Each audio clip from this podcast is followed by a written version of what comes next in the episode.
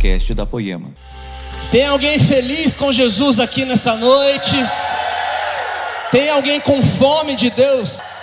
Tem alguém queimando de amor por Ele aqui? Glória a Deus. Queridos, eu hoje estou com a responsabilidade de ministrar a palavra para vocês. Queridos, deixa eu falar com você uma coisa. Eu acredito que Pedro, mais do que andar sobre as águas, Pedro andou sobre uma palavra de Jesus. E nós precisamos de uma palavra de Jesus para caminharmos em cima dela, certo? As pessoas não estavam reconhecendo que eram Jesus, os discípulos não estavam reconhecendo que era Jesus andando sobre as águas. Interessante que a caminhada deles, o início da caminhada dele com Jesus, é Jesus entrando no barco dele, lá no mar da Galileia, e falando para eles no final: Pedro, Tiago e João, vamos para as águas mais profundas. Interessante que esse convite não aconteceu depois de um ano, dois anos de caminhada com Jesus. Aconteceu no primeiro encontro. Interessante que do trono de Deus saem águas. Ezequiel ele viu que do trono de Deus saíam águas. E que existem águas que passam. O trono de Deus transbordam rios de águas vivas. E do trono de Deus saem águas profundas e águas rasas. Do mesmo trono de Deus tem como você ter todos esses tipos de relacionamento. Relacionamento ao ponto que você consegue controlar esse relacionamento. Um relacionamento onde você perde o controle e ele tem o controle de tudo. As águas profundas. No primeiro encontro dele com Pedro, ele já fala: Pedro, vamos para as águas mais profundas. Pedro começa a caminhada com Jesus e ali nas águas profundas a Bíblia diz que ele deixou tudo para seguir Jesus. Um tempo depois, alguns anos se passaram, agora Jesus fala para os seus discípulos irem adiante, porque, como de costume, Jesus se ausentou para um lugar de oração. Mas na madrugada, aproximadamente três horas da manhã, Jesus vem andando sobre as águas e os discípulos acham que é um fantasma.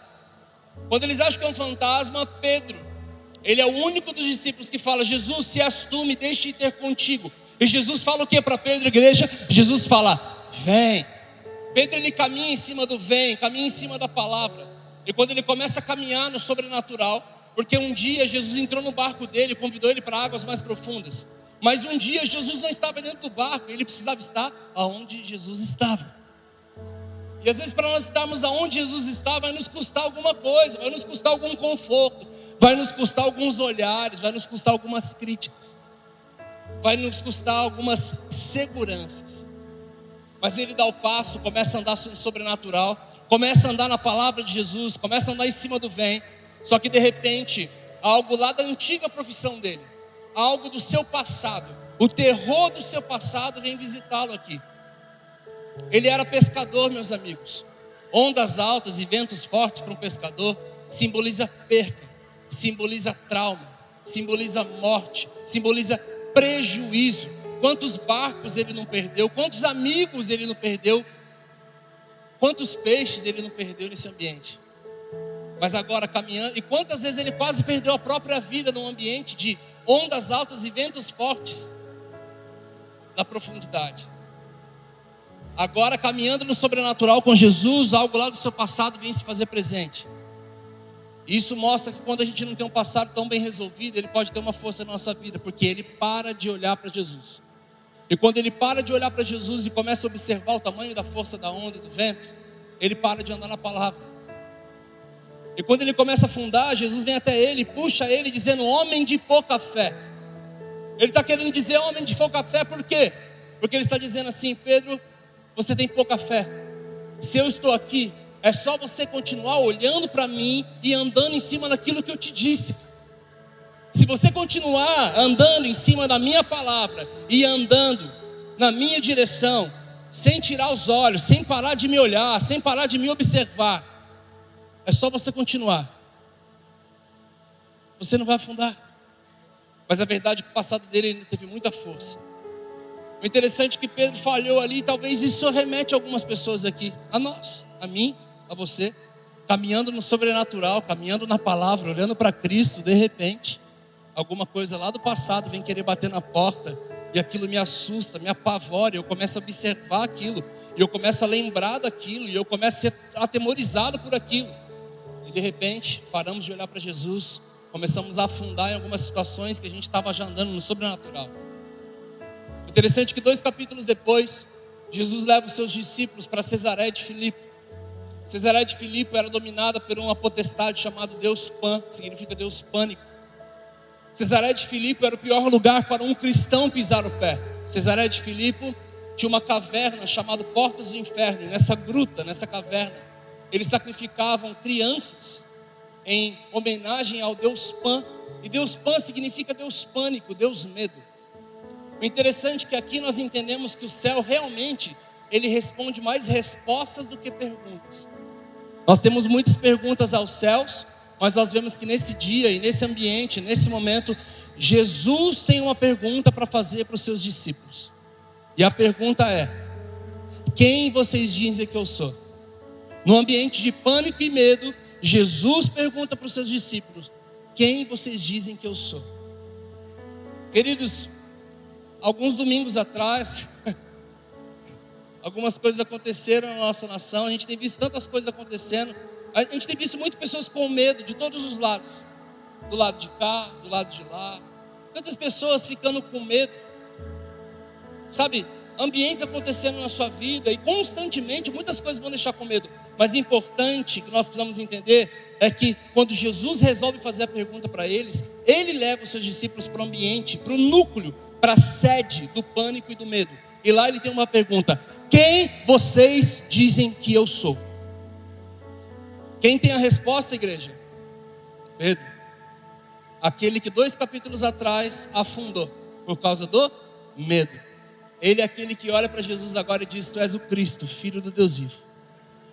Ele fala: Pedro, não foi você que me disse isso, foi o Espírito do meu próprio Pai que revelou através de você. E ele disse: Pedro, tu és rocha. Espera aí, mas eu estou caminhando lá atrás, quando o Senhor me chamou para as águas profundas, o Senhor falou que eu seria pescador de homens. Agora a palavra mudou? Agora tem uma nova revelação? Não, Pedro, agora você tem uma nova revelação de mim. E à medida que você conhece e tem a revelação do Cristo, você tem a revelação de quem você é de verdade, de quem você nasceu para ser de verdade. Pedro, tu és pedra, e sobre essa pedra eu vou edificar a minha. Vamos lá, igreja, está falando da gente, então vamos falar com vontade, com fé, com força. Pedro, tu és pedra, e sobre esta pedra, sobre Cristo, eu vou edificar a minha igreja. Igreja. Sabe qual foi a primeira vez que a palavra igreja saiu da boca de Jesus? Nesse momento. Jesus nunca tinha citado a palavra igreja. Eles estavam caminhando com Jesus há alguns anos e eles não tinham ouvido a palavra igreja. Eles já tinham falado a palavra Deus, a palavra Pai, a palavra Abba, mas igreja eles não tinham ouvido. O interessante é que Jesus poderia ter estabelecido a igreja dele na entrada triunfal, no Monte Carmelo, no Muro das Lamentações. Ele poderia ter estabelecido a igreja dele em tantos lugares, na entrada triunfal, mas não. Jesus espera chegar num ambiente de pânico e medo, para lá ele dizer: Eu vou edificar a minha igreja aqui. Só que ele aponta para aquela caverna, pra, que o nome da caverna era Portas do Inferno ele aponta o dedo e fala assim: e as portas do inferno não vão prevalecer contra a igreja do Senhor. Não vai.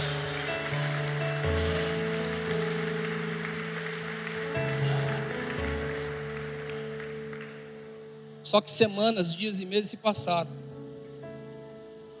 No meio dessa conversa toda, um dia Jesus vira para os seus discípulos e ele fala assim: as raposas têm as suas tocas, as andorinhas têm os seus ninhos, mas eu, o filho do homem, não tenho onde repousar a minha cabeça. E essa palavra repouso no grego é a palavra clino. E sabe, essa palavra clino, ela só vai aparecer mais uma vez. O filho de Deus disse que ele não tinha aonde repousar, reclinar, inclinar e descansar. Ele fala: raposa tem onde descansar, andorinha tem onde descansar, mas eu, filho do homem, ainda não tenho onde descansar. Sabe por que Jesus não tinha onde descansar? Porque um dia ele descansaria sobre o corpo dele, mas o corpo dele ainda não estava formado na terra. Bruno, o que você quer dizer com isso? Eu quero dizer que Cristo, ele é o cabeça da igreja. E quem é o corpo de Cristo? A igreja ele caminhando pela terra, formando seus discípulos, anunciando o evangelho, pregando as boas novas, mas o corpo dele ainda não tinha nascido. Sabe quando o corpo dele nasce? Quando na segunda e última vez na Bíblia a palavra clino aparece. E sabe onde ela aparece? Quando ele está na cruz, com seus braços estendidos. Ele diz: Pai, perdoa, porque eles não sabem o que fazem. Então a palavra do Senhor diz: Então ele inclinou a sua cabeça e rendeu ao Espírito. Então ele encontrou o corpo dele, porque quando Cristo morre, a igreja dele nasce. Ele encontrou um lugar de descanso no próprio corpo.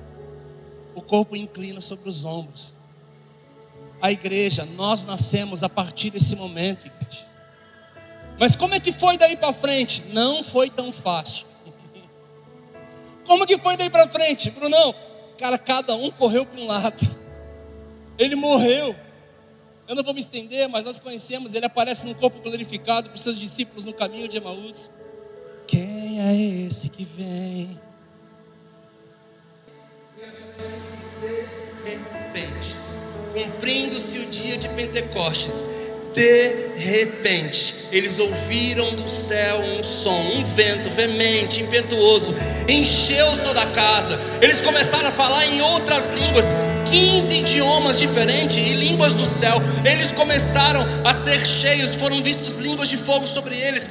Eles saindo de lá, meus amigos, a primeira pregação, 3 mil pessoas se converteram. Então ali começa o start da igreja, nas casas, nas ruas, no secreto, manifestando pregando as boas novas, anunciando a palavra da verdade, o Evangelho de Jesus Cristo, impondo as mãos sobre os enfermos, curando, falando novas línguas, operando sinais, prodígios e maravilhas, e por onde eles passavam, isso acompanhava eles, os milagres seguiam. Jesus foi perseguido, os discípulos foram perseguidos, e o que gerou isso? Gerou ajuntamento, gerou empoderamento e gerou envio. Eles foram Samaria, Judéia, confins da terra. Chegou aqui nos confins da terra, chegou aqui na nossa nação. Chegou. Vocês estão entendendo? Vocês estão comigo aqui?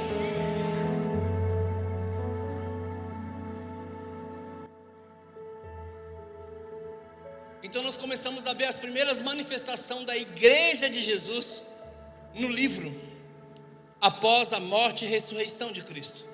O livro de Atos dos Atos dos Apóstolos.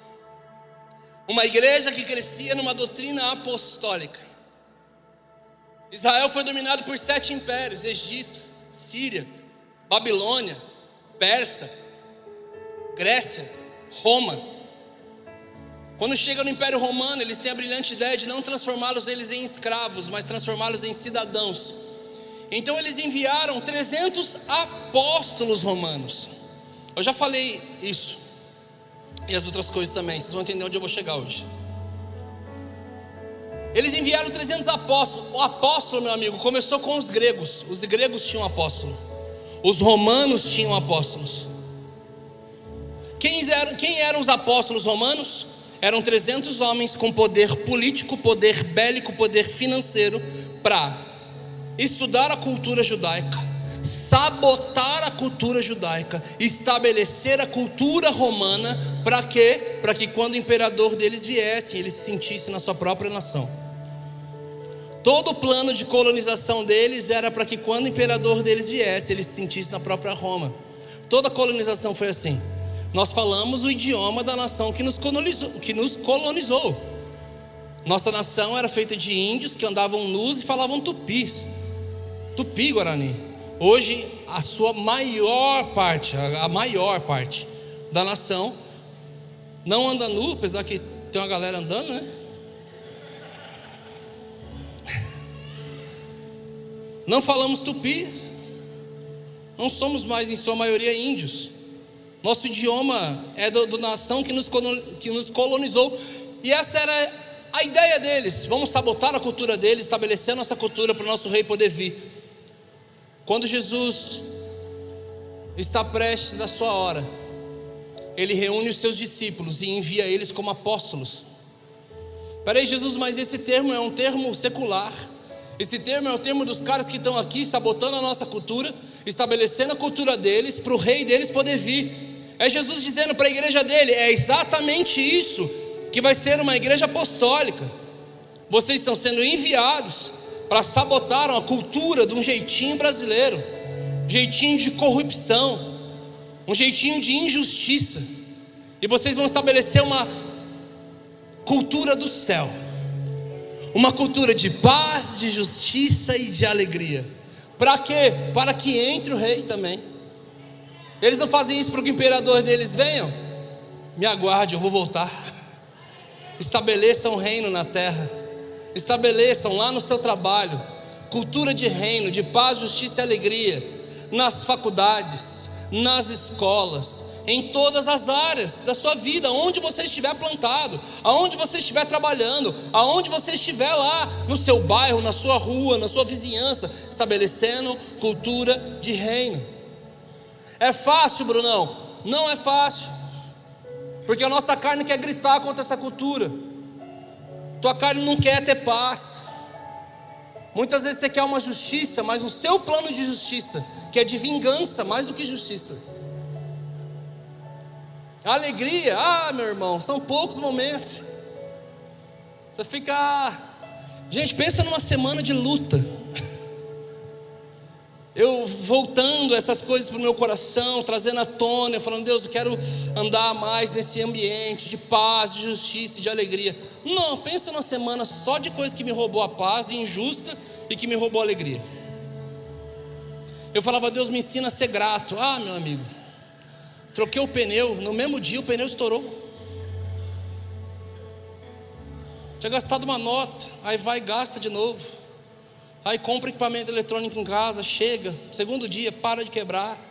Eu fiquei, Deus, eu tô, tô, tô o que está acontecendo? Motivos assim. E daqui a pouco eu lembrava, Senhor, eu me lembrei. Eu fiz umas orações perigosas alguns dias atrás. E elas vêm atrás da gente, meus amigos. Queridos, enquanto o mundo acha que a igreja não fez diferença na terra, eu poderia ficar por uma hora aqui falando muitas coisas que a igreja cumpriu na terra. Você sabia que das dez melhores faculdades que existem no mundo, das dez listadas, as dez melhores, oito, quem fundou foi a igreja. Harvard foi a igreja. Oxford a igreja. Stanford, a igreja. Sabia? Você sabia, meus amigos, que as, as escolas públicas só existem por causa da igreja? A partir de Lutero começou as escolas públicas da reforma.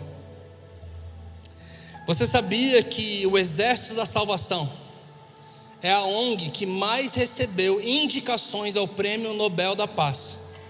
Ela foi fundada, ela foi fundada por, pelo William Buff. Ele era um cristão. 21 indicações ao Prêmio Nobel da Paz. Um reino de paz, justiça e alegria. Vocês estão comigo aqui, cara? Vocês estão com calor? Eu também estou. Eu quis vir bonitinho, eu estou ferrado aqui. Vou sair uns dois quilos mais magro, vou recuperar em algum lugar ali.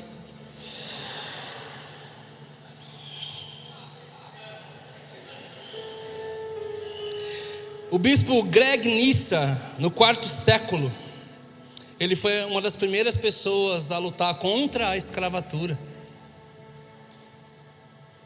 Como igreja, nós precisamos honrar esse legado. Queridos, eu citei muita pouca coisa. A história da igreja é muito. E na verdade, o que nós aprendemos na nova aliança é que a maioria das cartas elas contêm o nome de uma cidade.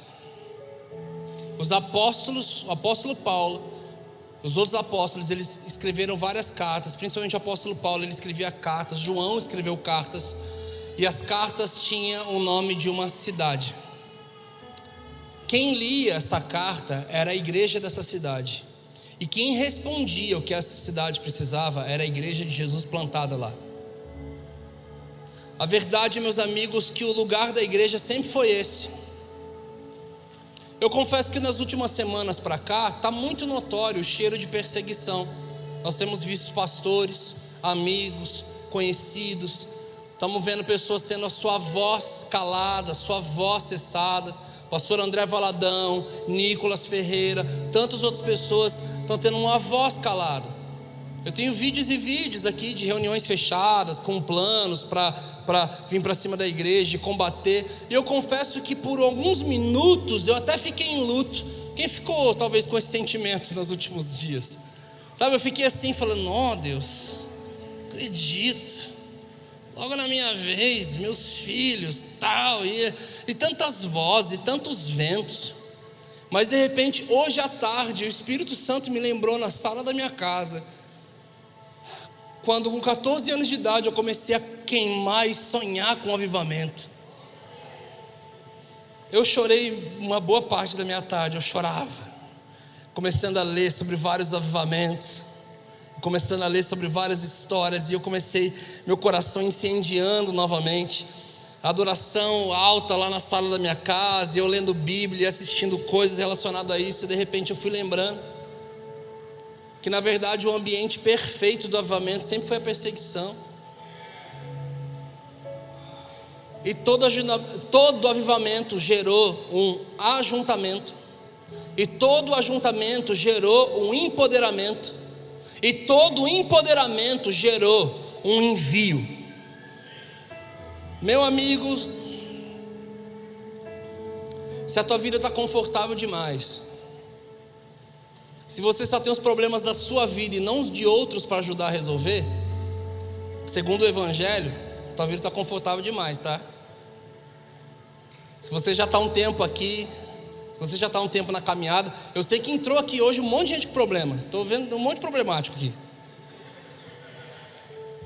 O Brisa falou uma coisa poderosa na mesa esses dias. Se você não pregou ainda, perdeu. Segundo um amigo meu que me roubava todas minhas pregações, falava, Brunão, quando o Espírito Santo dá, não tem patente. Mas eu estou dando, foi, foi o Brisa que disse isso. A proposta de Deus nunca foi te melhorar. Bruno, estou cheio de problemas. Está falando que Deus não quer melhorar meus problemas? Não. Deus não quer melhorar sua vida, sua casa, sua... Não, não, nunca foi a proposta de Deus.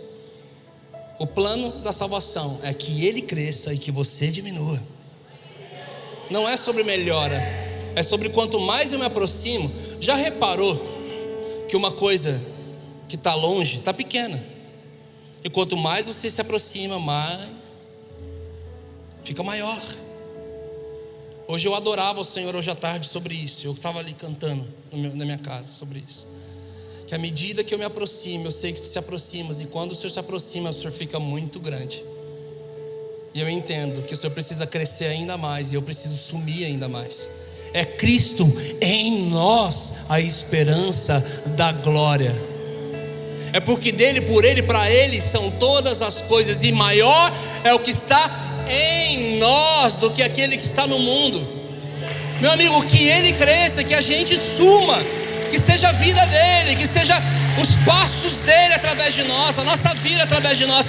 Então, se a sua vida ainda está focada e pautada somente nos seus problemas, meu amigo, você vive uma vida confortável. Bruno, não, você não está ligado ao tamanho dos meus problemas. Ó, você está começando a caminhada com a gente aqui, realmente a gente precisa te ajudar mesmo. Mas, segundo o autor de Hebreus, ele diz para algumas pessoas de mais maturidade em tempo na caminhada da fé. Ele diz: já era para vocês serem mestres do nosso meio, e vocês continuam precisando de leitinho espiritual. Já era para você estar tá ensinando, já era para você estar tá discipulando, já era para você estar tá liderando, era para você estar tá influenciando, era para você estar tá cuidando, zelando, pastoreando, se preocupando, e até hoje você só está do outro lado. Você é o motivo da preocupação, você é o motivo do ensino, você é o motivo do pastoreio. Você não rompe. É a palavra de Deus para gente. Quem diga amém? Eu quero falar sobre a resposta de uma igreja que me marcou muito, e por incrível que pareça, eu estou terminando minha mensagem. E não teve um, ah, Não, não, não vem com ó. Hoje novamente eu lia sobre a igreja dos moravianos. Ah, eu vou tentar falar sem chorar. Quem conhece a igreja dos moravianos? Quem já ouviu falar? Em Praga, República Tcheca, aquela cidade era dividida em duas partes, entre a, a parte dos boêmios, Boêmia, e a parte da Morávia. Em 1400, John Hus, ele foi o primeiro pré-reformador. Lutero só foi aparecer em 1500. Em 1400, John Hus começou a romper com as tradições com, da Igreja Católica, com tantas coisas ali que não condiziam muito, a falta de acesso às Escrituras, à palavra. Então começou ali o start do protestantismo. Isso começou a lastrar por todos os lugares e não é para nossa surpresa, ele foi morto, junto com mais 15 líderes do seu movimento protestante. Eles foram queimados pela Inquisição. 56 anos depois, aquelas pessoas que foram evangelizadas por John Hus começa um, um manifesto, começa um movimento nas casas e eles começam cultos nos lares. Nasce uma igreja clandestina, uma igreja escondida pela Europa inteira e para nossa surpresa, antes de Lutero surgir com a reforma protestante, essa igreja já tinha os seus 250, mem 250 mil membros aproximadamente por toda a Europa o evangelho já estava sendo alastrado. Mas um rei, contra tudo isso, romano, apostólico romano, ele começa a perseguir essa igreja. Naquele mesmo ambiente, depois de Lutero, matou todos esses homens, foram matando tanta gente. Eles foram matando muita gente. E quando chegou lá, mais ou menos, anos se passaram, meus amigos. 100, 200 anos se passaram.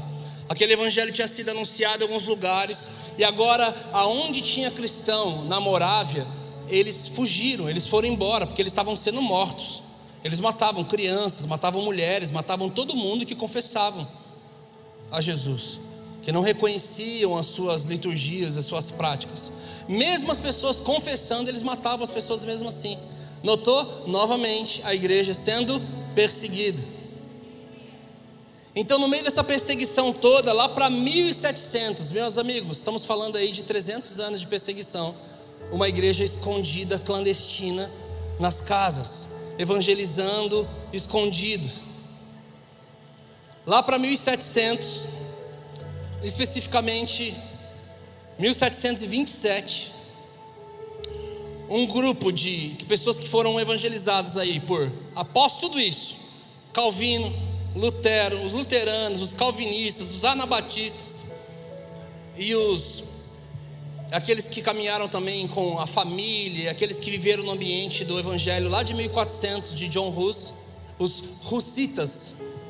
Eles descobriram que um que um duque, um duque muito bom de coração, esse duque ele resolveu abrir as portas para eles. O conde, um conde de Zizendorf, ele resolveu abrir lá para os lados da Alemanha. Ele conseguiu abrir a fazenda deles para que todos esses cristãos pudessem se refugiar da morte. Eles estavam sendo mortos constantemente. Então, ele liberou uma parte da fazenda deles para os cristãos poderem morar, construir suas casas, plantar, colher. Então, como eram cristãos e agora não precisavam mais se reunir clandestinamente, naturalmente, vamos construir uma igreja. E ele deu a parte da colina para eles fazerem isso. E o nome dessa colina, o nome que eles deram para essa colina, foi a colina da Torre de Vigia. Então essa igreja começou a se reunir ali na Torre de Vigia. Porém, meus amigos, anabatistas, calvinistas, luteranos, russistas, meu irmão, eles, o pau quebrava na divisão. Pensa na treta que era essa igreja. A Bíblia diz que a Bíblia não, a história diz que eles brigavam tanto que eles não podiam ter cultos juntos. Então os anabatistas faziam seus cultos, depois vinham os russites, faziam os cultos dele, depois vinham, então, cada uma de uma esfera diferente, de uma denominação diferente, eles faziam culto na mesma igreja em horários diferentes. Só que eles tinham tantas discordâncias teológicas, práticas e tudo mais, que no culto do outro, um grupo ficava lá na frente, gritando e falando: tá errado isso aí que você está falando. Meu irmão, não é de hoje que crente dá trabalho, essa é a palavra. Não é de hoje que crente, gente, olha, sangue de Jesus. Começaram a chamar Zinzerdorf, o, o conde que abriu esse espaço para eles, como um, um pregador das trevas. Só que tudo mudou no dia 12 de maio de 19, 1727 dia 12 de maio de 1727, ele reuniu todos, todas essas igrejas que eram separadas na mesma igreja, e ele pregou por três horas. Ai, que vontade! Ele pregou por três horas, e a palavra dele foi um dos precursores da, da reconciliação, da palavra de unidade da igreja contemporânea. Ele pregou por três horas sobre unidade sobre perdão, sobre santidade, sobre adoração, sobre oração, sobre reconciliação. E depois de três horas pregando, um grande movimento começou a acontecer naquela igreja. Um grande sopro de Deus começou a vir sobre aquela igreja. Em 1727, eles começaram a ser cheios do Espírito Santo. Eles começaram a pedir e liberar perdão. E eles resolveram focar mais naquilo que unia eles do que aquilo que separava eles. Eles falaram assim: vamos focar naquilo que nos une, não no que nos separa. Então eles começaram a se reunir, todos juntos agora no mesmo culto. Eles assinaram um contrato para poder morar naquela terra. Querem continuar morando aqui nessa cidade, que está abraçando os cristãos? Então você tem que abrir mão de ser chato. Abre mão da sua chatice, da sua ranzinza, do seu, do seu lado da verdade, do seu orgulho. Eles assinaram um manifesto abrindo mão de tudo isso para viver em comunhão e unidade. Alguns meses se passaram, isso foi em maio. Quando chega em agosto, alguns meses depois, dia 13 de agosto de 1727, eles estão numa reunião de oração. Não estavam todos, só tinha 48 pessoas.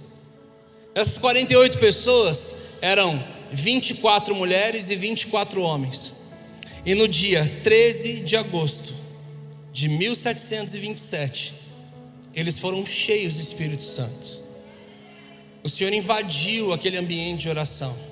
Eles começaram a levantar pilares como perdão, reconciliação, uma doutrina de amor, de evangelismo, de oração, de santidade, de música. Eles foram os primeiros a começar a cantar a palavra de uma forma desenfreada. Tinha alguns modelos de cultos deles onde eles só cantavam a palavra. Eles separavam um devocional que era um versículo por dia. Um versículo por dia, eles visitavam as casas um dos outros para conversar sobre esse versículo. E até hoje é, é um dos devocionais mais usados no mundo todo. O devocional da igreja Morávia. Ali reuniu a igreja moraviana. E aquelas 48 pessoas 24 homens e 24 mulheres, eles fizeram um propósito de orar uma hora por dia. Uma hora por dia. Então, tinha 24 mulheres, 24 homens, só ali, cada um fazendo uma hora por dia, eles já estavam cumprindo um turno de 48 horas de adoração, de oração. Então eles continuaram então foi 48 horas, 72 horas, foi uma semana, foi duas. Eles começaram a criar o sistema de 24 por 7. Durante 24 horas, por sete dias na semana, eles estavam em turnos naquela igreja orando. Cada hora um. Mais pessoas foram agregando esses turnos de oração. Sabe quanto tempo que durou a oração deles? Sem falhar um minuto? 120 anos.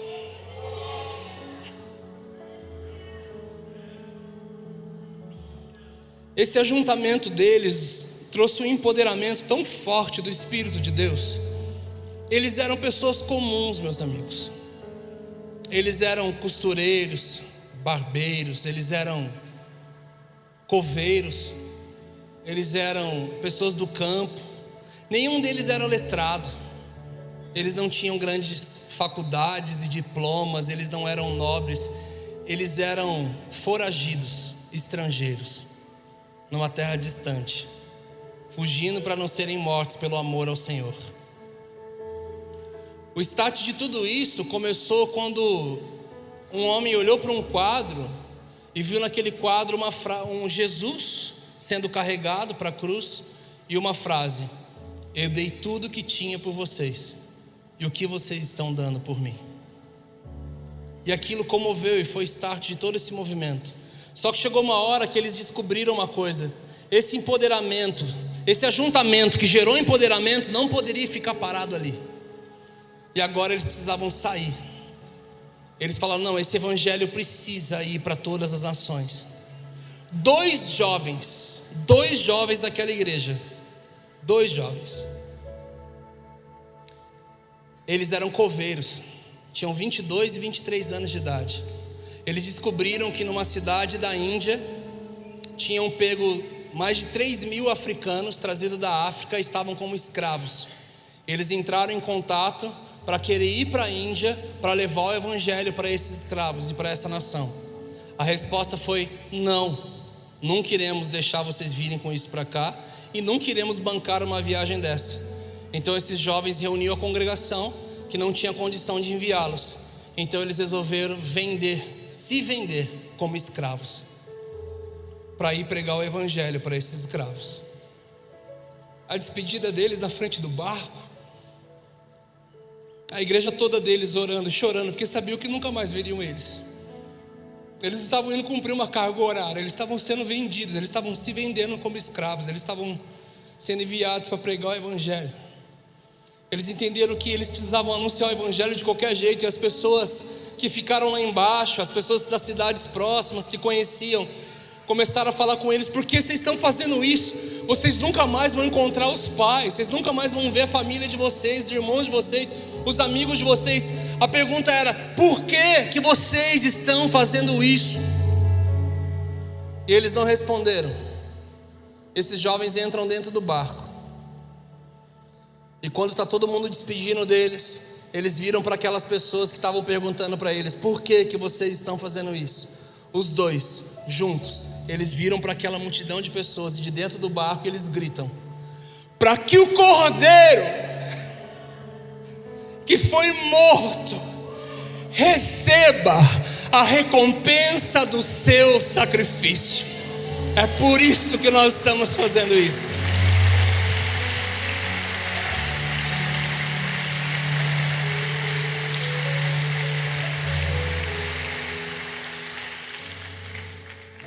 O logo da nossa igreja é um diamante, o logo da igreja de Morávia, dos moravianos, era um cordeiro com uma bandeira.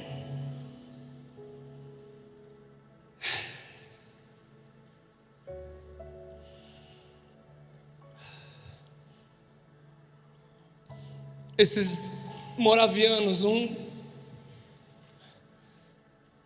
uma igreja que vivia numa colina, meus amigos, em 1700, foragidos, fizeram um turno de oração de 120 anos eles foram a igreja que mais enviaram missionários para o mundo todo. Eles enviaram missionários para o mundo todo. Aonde eles conseguiam chegar, eles vinham. Quando eles planejaram vir para o Brasil, o governo brasileiro descobriu esse movimento e proibiu a entrada deles. Mas num navio, eles estavam indo em vários jovens moráveis, eles estavam indo para a América. Só que nesse mesmo navio, John Wesley estava. E eles passaram por uma tempestade em alto mar. O barco estava quase virando. O John Wesley, um dos avivalistas que marcaram o tempo, um dos precursores de trazer o evangelho para a nossa nação, ele olhou os jovens moravianos cantando em adoração no meio da tempestade. Que o cordeiro que foi morto receba a recompensa do seu sacrifício. Eles adoravam ele cantava. E John Wesley, quando olha os moravianos num barco prestes a afundar, ele declara: Eu não sou convertido. Descobri que quando vi os moravianos de perto, eu descobri que eu não era crente, porque eu tinha medo da morte. Eles estavam cantando diante da morte. Ele começou a caminhar com eles, isso desencadeou uma vida de oração em John Wesley, e não teve jeito, o Evangelho veio para a nossa nação. Estamos aqui. Ah.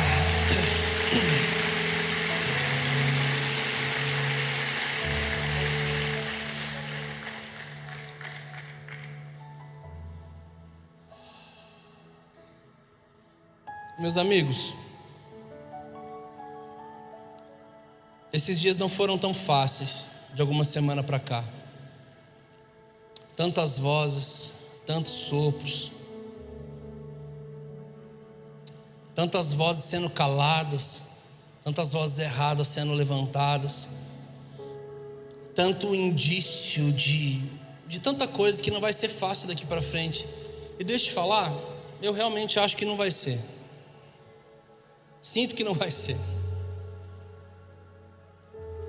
Mas nós passamos pelo menos uma boa parte da pandemia na minha casa estudando sobre escatologia, estudando sobre a volta de Cristo. E eu vi que eu tinha muitos drives instalados errados dentro de mim sobre a volta de Jesus. Você descobre que um dos piores drives que você já tem instalado errado na sua vida é quando você fala: Você quer que Jesus volte, igreja? Ah, eu quero que ele volte. Então volta Jesus fala: Não, peraí, eu não casei. Peraí, mas eu ainda não consegui conquistar a minha casa própria. Peraí, eu ainda não consegui ter o meu carro dos sonhos. Peraí, que eu ainda não consegui ter a quantidade de filhos que eu queria. Então nós vamos vendo que nós não estamos com os olhos na eternidade, mas estamos com os olhos hoje, olhando para a nossa realidade hoje e não olhando para o logos daquilo que o Senhor quer fazer com a igreja dele. E queridos, a, a injustiça está tá soprando, está tá, tá aumentando, está tanta coisa acontecendo de errado. E não tem como, meus amigos, naquele grande dia, eu não vou entrar aqui em escatologia, mas eu sei que vai ter um dia. Que ele vai vir saltando sobre os montes, com o cabelo branco como a neve, montado num, cabelo, num cavalo branco, com olhos de fogo, na sua boca uma espada afiada, na sua coxa escrito Rei dos Reis, Senhor dos Senhores, seus pés como um latão reluzente. Eu sei que com a igreja governando no milênio, vai chegar um dia que nós vamos nos reunir com Cristo para uma batalha contra dez nações. E quando nós vamos começar com essa batalha, um sopro de sua boca, ele vai acabar com toda corrupção, com toda pedofilia, com toda injustiça com toda maldade, com toda corrupção, com todo pecado, com tudo que existe de ruim nessa humanidade, nessa carnalidade. Então ali foi trocado o nosso coração por um coração de maranata, por um desejo de vem Jesus, vem Jesus. O Espírito e a noiva dizem: Vem Jesus. Mas no meio desse ambiente todo de luto, eu só tinha alguma coisa a fazer, minha alma estava muito angustiada. E como talvez poucas vezes na minha vida eu consegui entender Davi, que sabe que Deus procura uma adoração em espírito e em verdade, mas um dia adorando o Senhor, a alma dele não permitia ele adorar. Não era o espírito, mas era a alma que estava batida. A alma angustiada impedindo ele de adorar. Ele foi a primeira pessoa na terra a dar uma ordem à própria alma. Eu estava num culto nos Estados Unidos e eu estava angustiado, eu ia pregar. Virei pro pastor da igreja e falei, cara, eu fui pedir para ele assim, cara, cancela minha pregação. A hora que eu fui falar para ele, ele falou, Brunão, ainda bem que eu não estou na tua pele, cara. Prega hoje, hoje o dia está difícil. E eu falei, Deus, o que, que eu vou pregar? E eu lembrei de Davi. Eu comecei durante a adoração a dar uma ordem à minha alma, assim como o rei Davi fez um dia. Eu falei, alma minha, você vai adorar ao meu Senhor. E naquele ambiente de adoração, a presença de Deus começou a nos encher e veio sobre nós uma presença a qual nos fez entender. E de repente, não foram os meus olhos que foram abertos, não foi a minha boca que foi aberta, não foi o meu coração. O Senhor abriu uma espécie de uma, uma sensação de uma, de uma do nariz, assim, das minhas narinas espirituais. E pela primeira vez na minha vida, depois de tantos documentários que eu li, tantas pregações, tantos livros que eu li sobre avivamento, foi uma real vez que eu senti o cheiro dele no ar. Falei, Deus, acho que não vai ser fácil para a igreja. E à medida que não for fácil para a igreja, eu sei que isso vai gerar unidade.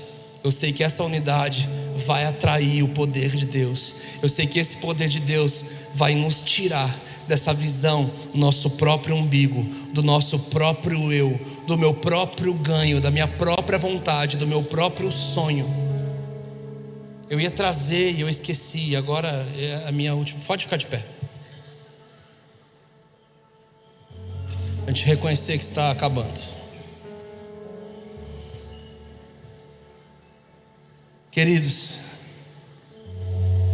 eu estava no Pantanal ministrando numa escola de missões. Eles estavam lá seis meses, sei lá, quase um ano já juntos estudando. No final da minha ministração, o Senhor me incomodava sobre eu fazer um apelo para vir para frente as pessoas que estavam voltando para casa empoderadas para somar na sua cidade, na sua igreja, no seu trabalho, com uma visão ainda mais forte. Só que o que não fazia sentido para mim, o Senhor falava para mim numa escola de missões, para eu convocar para frente as pessoas que, se, que estavam sabendo que elas estavam indo para casa só para pegar mais malas e se despedir dos pais. Eu falei, Deus, eu estava adorando, eu estava no meio da administração do louvor. Eu falei, Deus, não faz sentido eu pedir isso daí. É uma escola de missões, os caras já estão aqui faz tempo e de repente eu fiz isso, obedeci Jesus e veio muita gente para frente reconhecendo que o Senhor estava chamando ele para algum lugar. O Senhor tinha plantado nações, plantado instituições, plantado esferas, plantado governos, plantado áreas sociais e profissionais para eles estabelecerem reino de Deus. E quando nós estávamos orando sobre isso, eu lembro que no final chegou um rapaz em mim e ele tirou um colar, eu deixei na porta da minha casa, eu ia trazer, eu esqueci porque aquilo foi um selo muito forte para mim. Aquele rapaz chega em mim e fala assim: Brunão, eu sou a segunda geração de eu sou a terceira geração de caciques da minha tribo. E cara, eu tô aqui, a minha tribo me enviou, não são todos, mas eles me apoiam, me ajudam a estar aqui. Mas, cara, durante essa ministração, Jesus falou que eu não vou voltar para minha tribo, cara e não tem sucessor, eu sou o príncipe da, da, da tribo. Não tem alguém para me suceder como cacique. Os anos do meu pai estão encerrando a eu, e o Senhor me chamou para ir para outros lugares, cara. Eu, eu fiquei desesperado, e ele desesperado olhando para mim. Eu falava, Deus, o que o Senhor está fazendo? E o Senhor me lembrava, Bruno, eu sou aquele que converto o coração dos pais aos filhos, filhos aos pais, mas eu também sou aquele que trago a espada e separo o pai de filho e filho de pai. Lembra? Aí eu lembrei. Falei, uau, comigo foi assim.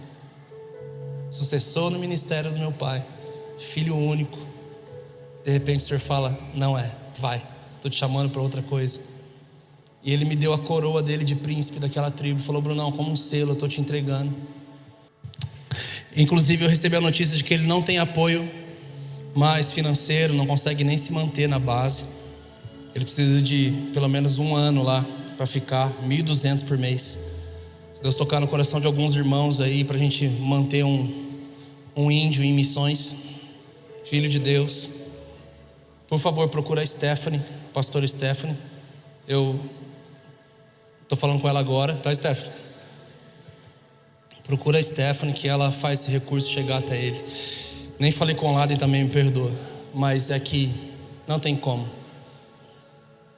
A resposta da igreja naquele dia foi: para que o cordeiro que foi imolado receba a recompensa do seu sacrifício.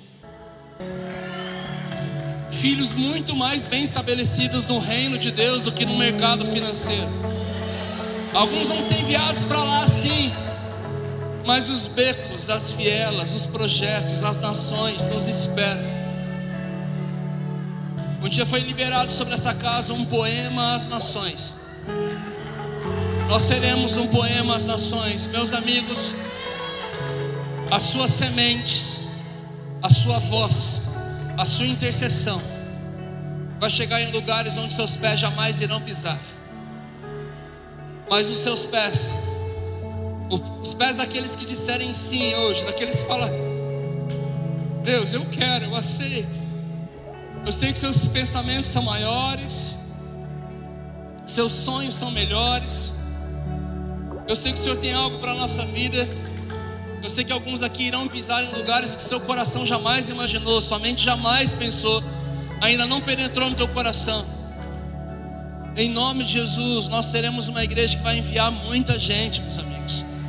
Nós enviaremos, apoiaremos, sustentaremos financeiramente, intercessão, missionários saindo da terra, dessa terra de adoradores para as nações, meus amigos.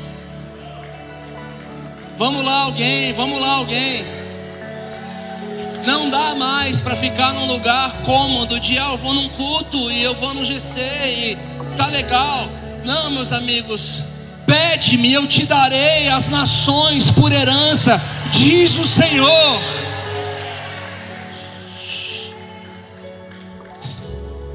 O Senhor quer expandir a nossa mente. Nós caminhamos num sacerdócio há muitos anos. O nosso sacerdócio, o Senhor libera sobre a sua vida sempre a rema que Ele tem. Mas o Senhor quer expandir os seus ouvidos para continuar ouvindo a rema de Deus que é para você. Mas Ele quer abrir os seus ouvidos para ouvir o Logos, que é o que Ele tem para a igreja. É o que Ele tem para a igreja dele nas nações. É o que Ele tem para a igreja dele nessa cidade. Que os seus olhos sejam abertos, que os seus ouvidos sejam abertos que o seu coração esteja preparado, que o teu espírito esteja atento. Porque daqui para frente, meu amigo, nós precisamos caminhar numa postura de maranata. Porque quando o que é perfeito vier, tudo que é imperfeito vai cessar. E nós ansiamos por esse grande dia, por esse grande dia.